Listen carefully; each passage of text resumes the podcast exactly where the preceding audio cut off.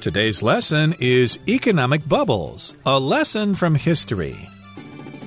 Hi, everybody. I'm Roger. Hello, I'm Kiki. And today we're going to talk about economics, and we're also going to talk about flowers. That's interesting. What do economics and flowers have in common? Well, we'll have to figure out after we read the article. Exactly. So, we're talking about economic bubbles, a lesson from history. And you may have heard of an economic bubble, but the lesson we're talking about today is the lesson of tulips in the Netherlands. And uh, that's a good lesson for us all. This happened a long time ago, but if we learn about this, then we might be able to prevent future economic bubbles. Okay, let's get to it. Let's listen to the first part of our lesson, and we'll be right back. Economic Bubbles A Lesson from History. A speculative bubble occurs when the price of an item becomes excessively inflated in a short amount of time. First, there's a rapid increase in the value of the product, which is known as a boom. The boom is then followed by a sudden decrease in value, which is called a crash. The term bubble is used because of the way the asset's value inflates in a short time before bursting in what seems like an instant. 大家好，标题中我们可以看到形容词 economic，它的意思是经济上的或是有利可图的。例如，In the last election, economic issues were the most important to voters。经济议题在前次选举中最受选民关注。或者，Various economic indicators show that the country is heading into recession。许多不同的经济指标都显示那个国家的经济正在衰退。 另外，补充这个字的相关形容词 economical，e c o n o m i c a l，economical，它有经济的、省钱的或是节约的意思。例如，I'd prefer an economical car that uses less gas。我比较喜欢油耗少、经济型的车子。又或者说，The company's latest washing machine is very economical。该公司最新款的洗衣机非常省钱。 接下来我们看到单字 boom，它是名词，指的是经济的繁荣、景气或是增长期，也可以是数量的增长。例如，Just after the war, many countries experienced a housing boom。在战后不久，许多国家经历了房地产景气的繁荣。或是，Over the last few decades, there has been a boom in the development of new technologies。在过去的几十年里。 新科技的发展一直在蓬勃增长。另外，这个字也可以当做动词，意思是兴盛或是迅速发展。例如，The fashion label boomed after celebrity wore one of its dresses。在一位名人穿了那个时尚品牌的洋装后，该品牌生意兴隆。再举一个例子，The economy boomed after the trade deal was signed。在贸易协定签订后，经济迅速发展。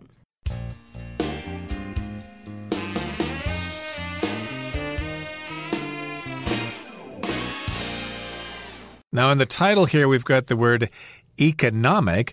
That's the adjective for economics, which is the study of money in society, how people make the money, what they spend it on, consumer trends, and all that sort of stuff and that's economics. But we're talking about economic bubbles. A bubble, of course, is something that expands rather quickly. And I think there was a big bubble in the early 2000s, I guess. The uh, housing bubble that burst, or the uh, dot com bubble. Maybe you've heard of that as well. When uh, people basically overvalued something, but there wasn't enough money to support it, and there wasn't enough demand, so prices crashed quickly, and a lot of people went broke. Right. And we start off the article with a speculative bubble occurs when the price of an item becomes excessively inflated in a short amount of time. So here we have the word speculative. Okay. So in investment terms, so in finance specifically, it means that you're investing something. You're about to put money in something, even though you know that there might be a very high risk of loss. Okay. So that's in investment terms. But when we look at speculative in a different way, it's also to be able to form an opinion of something, but you might not have all the facts. Okay. So in this this case, a speculative bubble. You're putting a lot of money into this industry, but you don't really have all the facts. You think that, oh, they're putting a lot of money in the tulips, so it must be making a lot of money. I want to put a lot of money into it but I don't really have all the facts and I might lose a lot of money. So this is your speculative bubble. Right. So the verb is to speculate, which means to make a guess about what's going to happen in the future, even though you don't have a lot of evidence. So this is a speculative bubble when they think something's going to make a lot of money, but uh, it doesn't actually make a lot of money. People don't really care about it and the price goes down and you lose a lot of money on your investment. And yes, indeed, speculative bubbles occur when the price of an item becomes excessively inflated in a short amount of time. Now, excessive just means too much, okay? If you're really overweight, well, that's because you've eaten an excessive amount of food or you have eaten excessively, so you better cut back a bit. Right. And inflated in this case Inflate can be, you know, when something blows up, when something grows. So when you blow up a balloon, you have to inflate the balloon or a bubble inflates. But in this case, inflated is the adjective and inflate is the verb. And when something is inflated or when prices are inflated, it's when the price of something grows really fast because everybody is putting money into something. So the price of something, the value of something becomes inflated. Right. And here's what happens. First, there's a rapid increase in the value of the product, which is known as a boom. Boom is the sound that a bomb makes when it blows up. Boom. But here, a boom as a noun just means something increases in value rather rapidly, rather quickly. And the boom is then followed by a sudden decrease in value, which is called a crash. So you have a boom when prices go up really quickly if you invested at the right time, you could be very, very rich.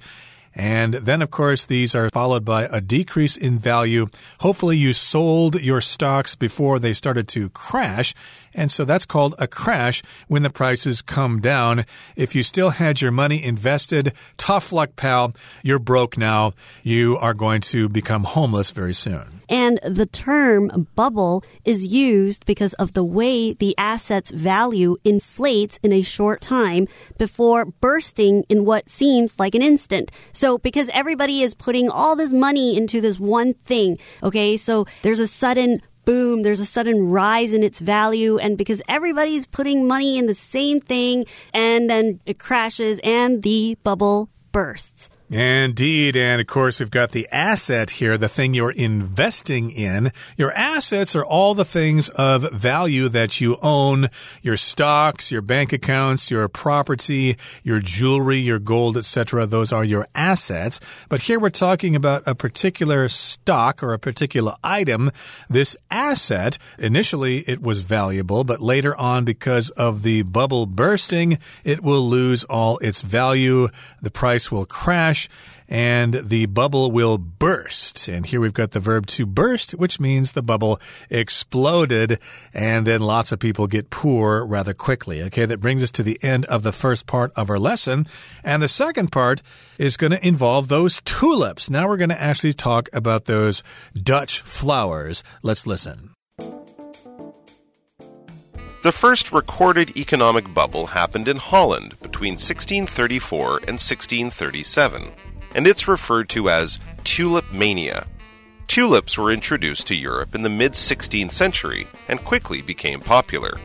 By the 1630s, the colorful flowers had become status symbols among the Dutch nobility.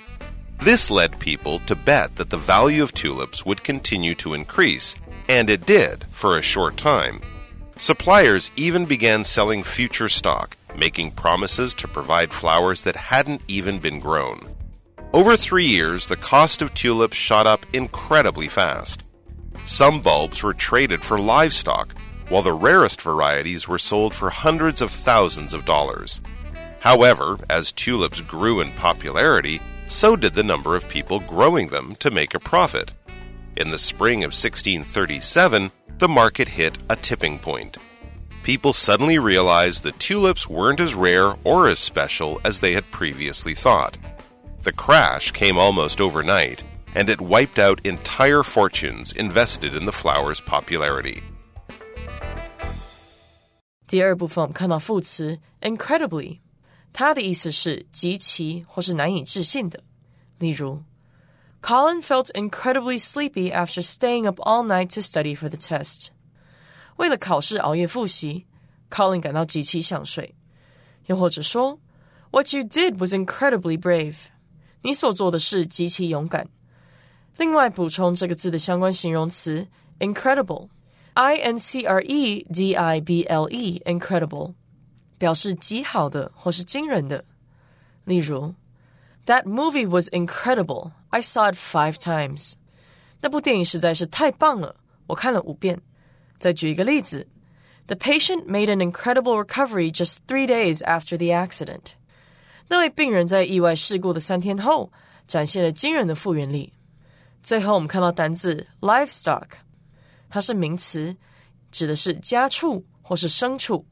例如，Henry refused to leave his livestock behind during the flood。 Henry 拒绝在洪水期间把他的牲畜留下。或是，The farmer moved his livestock into the barn in preparation for the storm。农夫把他的牲畜转移到谷仓里，好为了暴风雨做准备。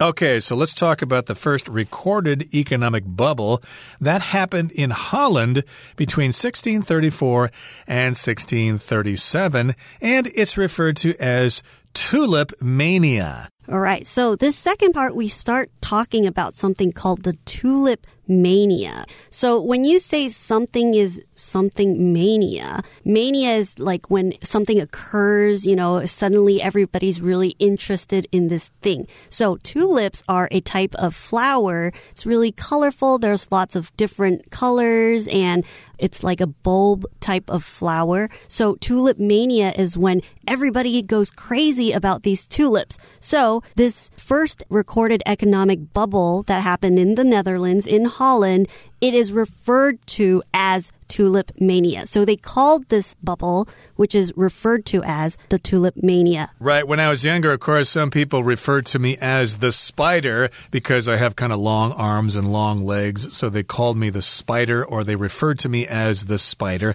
And we're referring to this economic bubble that happened in Holland way back in the 17th century as tulip mania, and tulips were introduced to Europe in the mid 16th century and quickly became popular. So, tulips are not native to Holland, they're not native to the Netherlands. Tulips were introduced to Europe in the middle of the 16th century, which would be the 1500s, and they quickly became popular. That's not surprising. Tulips are very pretty flowers. Right. And they were so pretty that they used these flowers to represent a symbol among the Dutch nobility. Okay. So by the 1630s, the colorful flowers had become status symbols among the Dutch nobility. So among the rich people or the higher class people, they wanted to use these flowers to show how rich they are. They wanted to show that they were of the upper class, that they were very high class because as we found out that these colors they were imported from somewhere else which means that usually if something is imported it's expensive right? So if they import it that means they have money to spend. And because tulips are so colorful there are so many different colors it's really beautiful and it's really pretty and they can represent so many different things that the Dutch nobility used this as a symbol to show how rich they were. And this led people to bet that the value of tulips would continue to increase, and it did for a short time. Now, here we've got the word bet. That's what you do when you gamble. And yes, investing in stocks is a kind of gambling. You just don't know if you're going to win or lose. And when you're betting on something, you're really guessing if this thing is going to turn the way that you want it to be. So you're guessing that maybe these tulips are going to be worth a lot of money. So I'm going to put more money into it. So I'm betting that the value of these tulips are going to increase. And of course, we also see that you can also make simple bets with your friends. It doesn't necessarily have to involve money. It could be something cheeky like, I bet you're too scared to talk to Jessica over there because you have a crush on her. And then that's really some funny school ways of trying to push your friend to go do something that they're scared to do. Yep. And you could also say, you bet, if you agree with something that somebody said, hey, it's nice weather today. Oh, you bet. It sure is. But yes, indeed, lots of people bet on this investment. They speculated that tulips were where you wanted to invest your money. And suppliers even began selling future stock, making promises to provide flowers that hadn't even been grown. So here we've got future stock, which is stock that you're going to sell to somebody that will probably mature in the future. And of course, they offer these things to buyers saying that, oh, don't worry if you buy it now. Of course, it will triple in value in just a short time. So you'll make a lot of money. Don't worry about it. It's a guaranteed investment. You'll make a killing. So in this case, it's also saying that, for example, Roger, you only have a hundred tulips that are grown right now, but you are trying to sell me future stock. You're telling me that I can buy 200 tulips, but the other 100, they haven't even been grown yet. So that's the future stock. So people, they were buying these tulips that weren't even grown yet. Exactly. And over three years, the cost of tulips shot up incredibly fast. Incredible just means it's very difficult to believe and incredibly is the adverb form, just really, really fast. And some bulbs were traded for livestock, while the rarest varieties were sold for hundreds of thousands of dollars. A bulb is something you plant underground so that the tulip will grow. Livestock is animals that you sell for profit, like uh, sheep and goats and cows and stuff like that. And of course, rare varieties or rare kinds of tulips were traded or sold for lots and lots of money. However, as tulips grew in popularity, so did the number of people growing them to make a profit. So everybody was on the bandwagon at that point. Everybody was going to lose out eventually. In the spring of 1637, the market hit a tipping point. So in 1637, that's when the tulip market, that's when the tulips, they started to go down from there. That's the tipping point. Something made the situation change. People suddenly realized that tulips weren't as rare or special as they had previously thought because everybody was growing them. Everyone was selling them now. So the crash came almost overnight and it wiped out entire fortunes invested in the flower's popularity. So at one time, tulips were special, and later on, they were just too common for people to bother with. Okay, that brings us to the end of the second part of our lesson for today. Let's listen to the third and final part now. As tulip mania illustrates, when too many people begin making speculative investments during a boom, the supply of an item can soon exceed the demand for it. This leads to oversupply, which can trigger a rapid realization that the price does not reflect the item's actual value. The subsequent crash thus constitutes a natural and necessary market correction.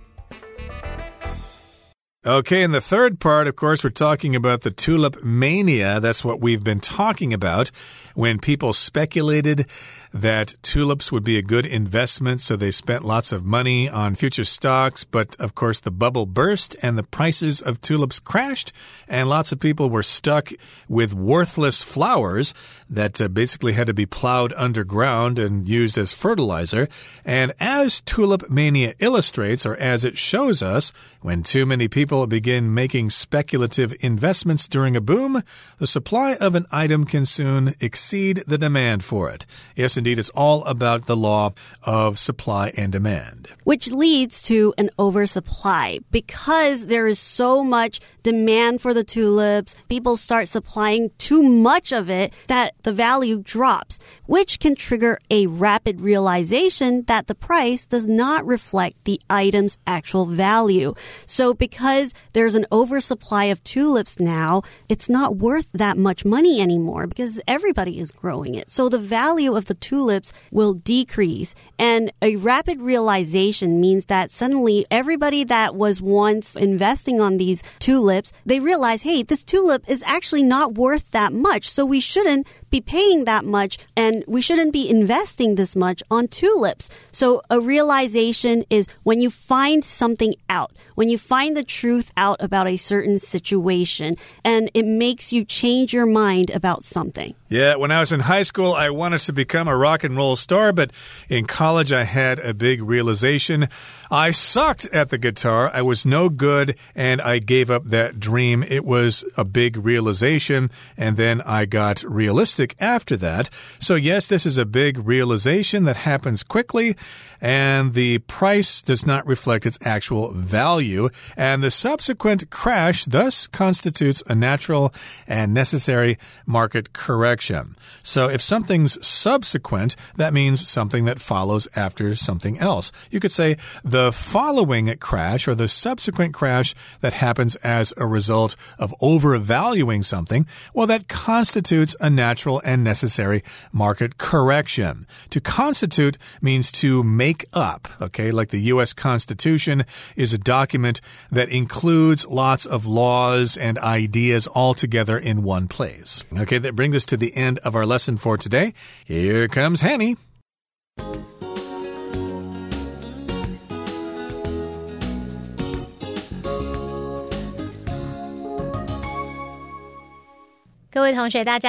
Hanny 今天要练习文艺选填的题型，那我们先快速浏览题目的十个选项。A 选项 wiped out，它可以表达猛烈摔倒或者是失控，尤其是指车辆失控。那注意一下，wipe out 做及物用的时候呢，它也有这种彻底摧毁啊、消灭、完全抵消的意思，常常会用被动语态来表达某人或某事物被彻底消灭。好，那这时候这个选项我们要特别注意，wiped 它有可能是过去式或过去分词的用法。B 选项。Varieties，它表示品种、种类，是当复数名词用哦。那么 C 选项 reflect 是动词，表示反应或是反射。D 选项 symbols 表示象征、标志，是当名词。再来 E tipping 这个 tip 当动词，它可以表达给小费嘛，也可以表达倾覆、倾斜或倾倒等等的意思。那么 tipping 有可能是动名词，也有可能是现在分词。那么现在分词就可以当形容词来用喽。再来 F stock 它可以当名词来表达，可能是商品的全部的存货啊、库存。这个字也有股票的意思。那么 stock 当动词则可以表达储备、存存货。的意思。好，在 G bursting burst 当动词，它有爆裂、爆炸的意思。那么 bursting 有可能是动名词嘛？但它也有可能是现在分词，可以拿来当形容词用。再来 H profit 当名词可以表达利润或者是盈利，那么当动词则表达获利的意思。再来 I shot up。我们用 shoot up 可以表达急速的增加、快速提升，这时候是不及物用法。那也可以表达说开枪扫射，这时候是及物用法。那注意 shoot 的动词三态是 shoot。Shot shot，所以 shot up 不是那个闭嘴的 shut up，两个不一样哦。再看到 J bet，它当名词表示堵住，那么动词呢，则是表达敢肯定怎么样怎么样，或者是打赌的意思。那看完这些选项，我们来做题目吧。好，首先第一题，他说 The term bubble is used because of the way the assets value inflates in a short time before 空格 in what seems like an instant。使用泡沫这个词，是因为资产价值在短时间内膨胀。账后又似乎在瞬间怎么样？那么空格前面是 before，之后是 in what seems like an instant。从句子结构来看，before 后面应该就是省略的主词，然后要接个现在分词。所以空格里面我看到符合的选项有 E tipping 或者是 G bursting。那这题关键字在于 bubble 泡泡泡沫。以泡泡突然破裂去描述这个资产价值暴跌，所以我们正确答案就是选 G bursting。在第二题 By the 1630s, the colorful flowers had become status 空格 among the Dutch nobility。我们看到空格前面有主词 the colorful flowers，还有动词 had become。然后呢，后面是介系词片语 among the Dutch nobility。我们从句子结构判断，空格前面的名词 status，status 是身份地位的意思嘛？那么 status 它可能是另一个名词的修饰语，这时候我们空格里面就要填入另外一个名词喽。那么它也有可能是当受词用，这时候呢，我们空格里面就要填入一个分词来描述 status。不过从选项和句意来判断呢，空格里面应该是要用另外一个复数名词。那符合文法的选项就有 B varieties，还有 D symbols。那我们用 status symbols 就可以表达地位的象征，符合语义，所以答案就选 D。在第三题，他说 This led people to 空格 that 点点点。根据空格前面这个 This led people to 什么什么，这边我们可以知道空格里面要填入原形动词，因为 lead somebody to do something 就是使得让某人做某事嘛。好，那来看看原形动词的选项有 C reflect。F stock H profit J bet，可是考虑到空格后面是 that 子句，那个 that 子句的意思是说郁金香的价值会持续上升。我们根据语义呢，最适合应该要用 J bet 去表达说敢肯定怎么样，打赌怎么样怎么样的意思。再看到第四题，Suppliers even began selling future 空格。那从句子结构判断，空格里面应该填入名词，符合的选项有 B varieties、F stock、H profit。那根据句意，他说供给商甚至开始销售未来的。点点点，这边最适合选项应该就是 F stock，表达存货库存，这比较符合语义。好，在第五题，他说 Over three years, the cost of tulips 空格 incredibly fast。空格前面是主词，后方是副词。那以结构来判断，应该要填入不及物动词，然后时态还是过去式哦。符合的选项有 A wiped out，或者是 I shot up。那么根据句意。郁金香的价格迅速怎么样？那最适合应该就是 I shot up，去表达说急速增加、快速提升。第六题，他说 The rarest 空格 were sold for hundreds of thousands of dollars。空格前面他用到这个形容词最高级 the rarest，那么后面是动词 were sold。我们可以推断空格里面要填复数可数名词，那符合的选项只剩下 B varieties，就是品种种类。第七题，他说点点点 growing them to make a 空格。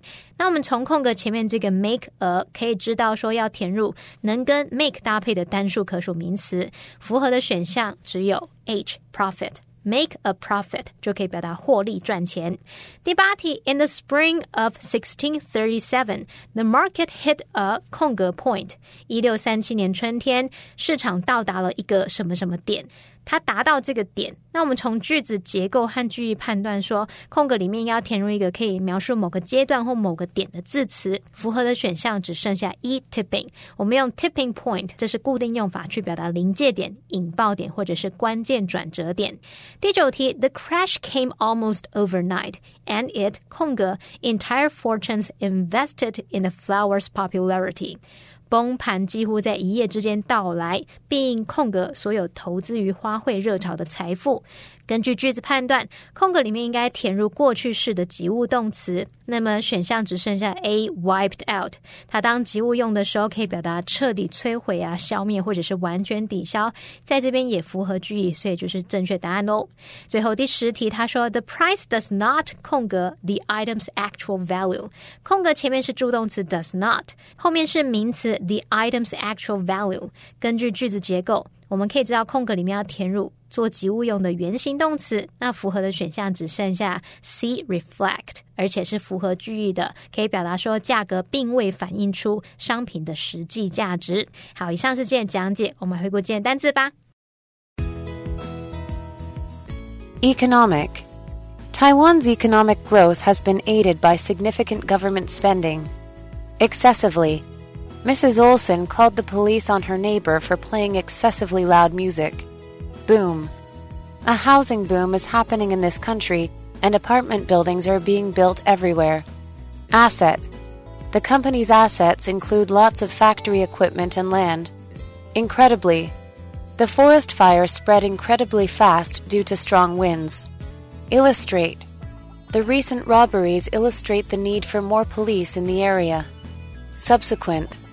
The president's rise and subsequent fall are detailed in the new film. Constitute. Drink sales constituted the majority of the restaurant's profits last year.